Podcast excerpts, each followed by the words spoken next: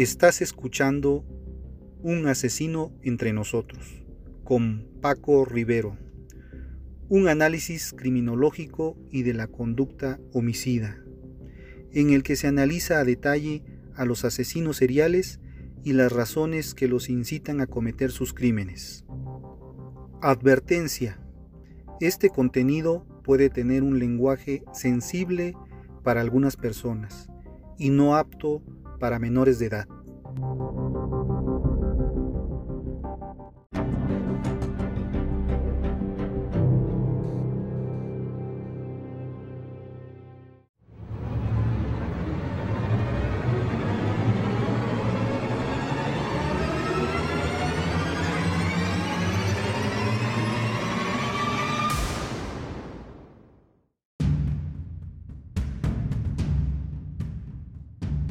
Amigos, ¿cómo están? Bienvenidos a un capítulo más de Un asesino entre nosotros. El día de hoy les traigo una historia corta. Se llama El embalsamador. Siempre me muevo en silencio alrededor del cuerpo. Lo levanto, lo volteo, lo regreso a su posición original.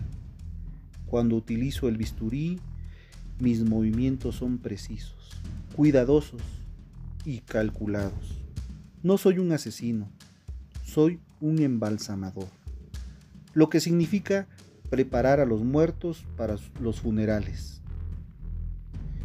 Hago que los muertos, a quienes no conozco, se vean hermosos, explicando en una manera demasiado poética.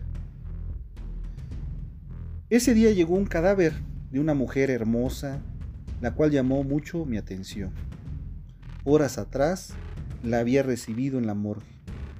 Era hermosa y su cuerpo aún estaba cálido. La toqué un par de veces en sus pechos y su entrepierna, pero un compañero casi me descubre y antes de cerrar aquella bolsa gris que guardaba su cuerpo, le dije cínicamente al cadáver, pegándome a su oído. Ojalá tuviéramos un poco más de privacidad para poder hacerte... Mm". Con su peinado impecable, su vestido perfectamente ceñido y su rostro de niña inocente, es más fácil imaginarla en una escuela de modelaje que en una morgue. En Francia, el embalsamamiento moderno empezó en la década de los 60 y los 70.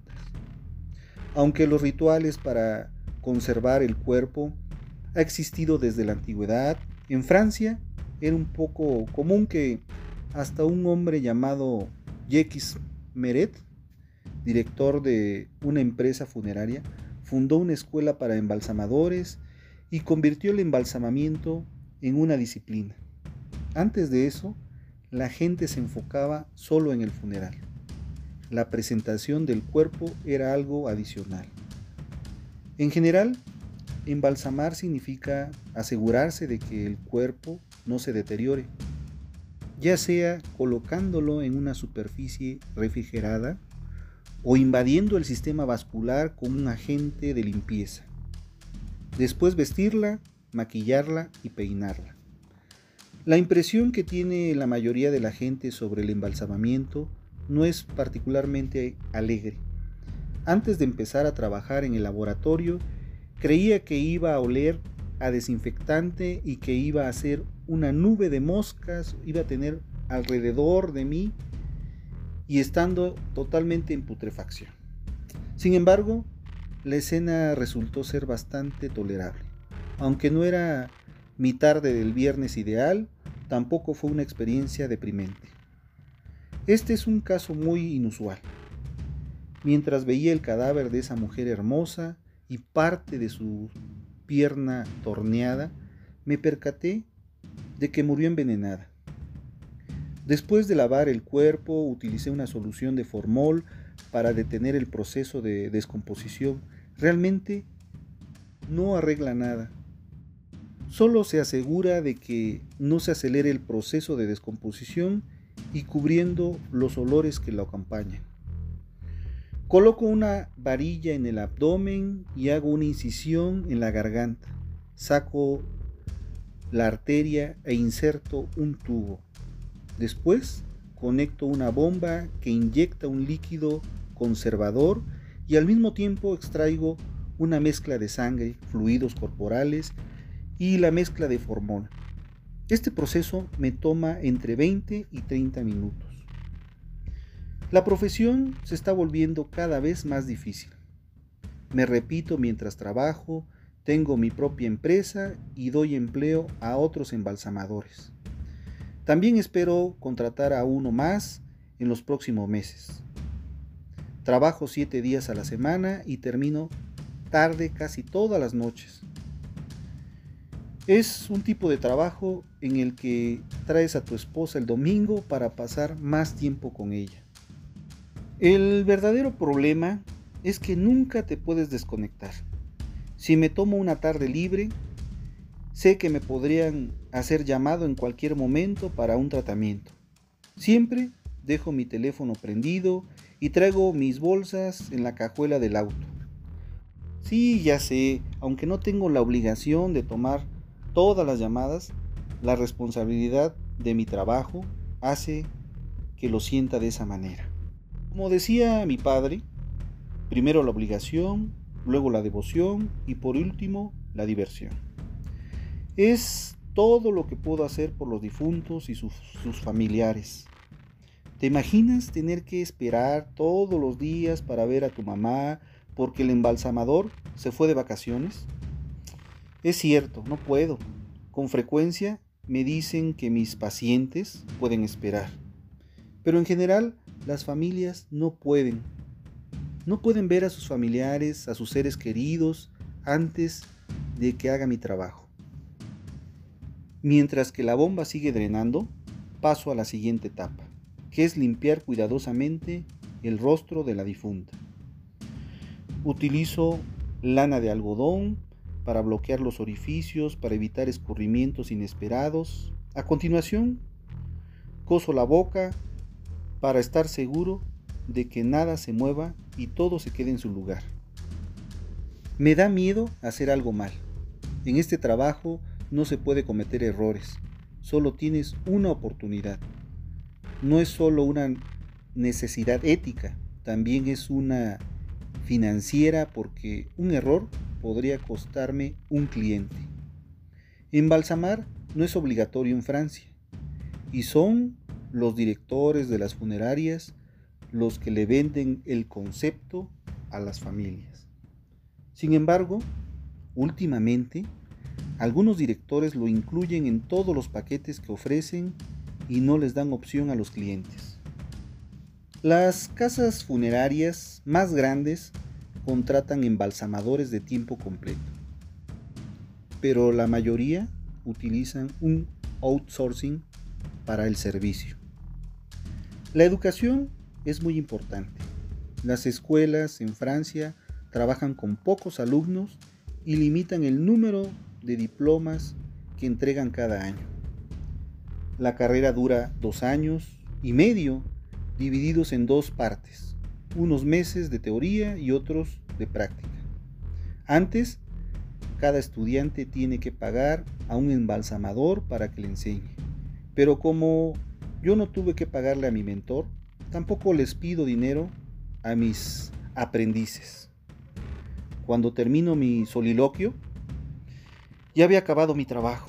El cadáver de esa hermosa mujer ya estaba completamente vestido y maquillado. Así que coloqué el cuerpo en el ataúd, le di unos retoques finales y en cuestión de horas el rostro del paciente cambió totalmente se ve angelical y en paz. Gracias a Dios, esta mujer se va a quedar así hasta su funeral, que tendrá lugar en unos días. Era de madrugada cuando llegué a mi casa, después de una larga noche de trabajo. Mi esposa estaba dormida, solo se escuchaban los perros ladrar. Luego de darme un baño, la acompañé en el sueño.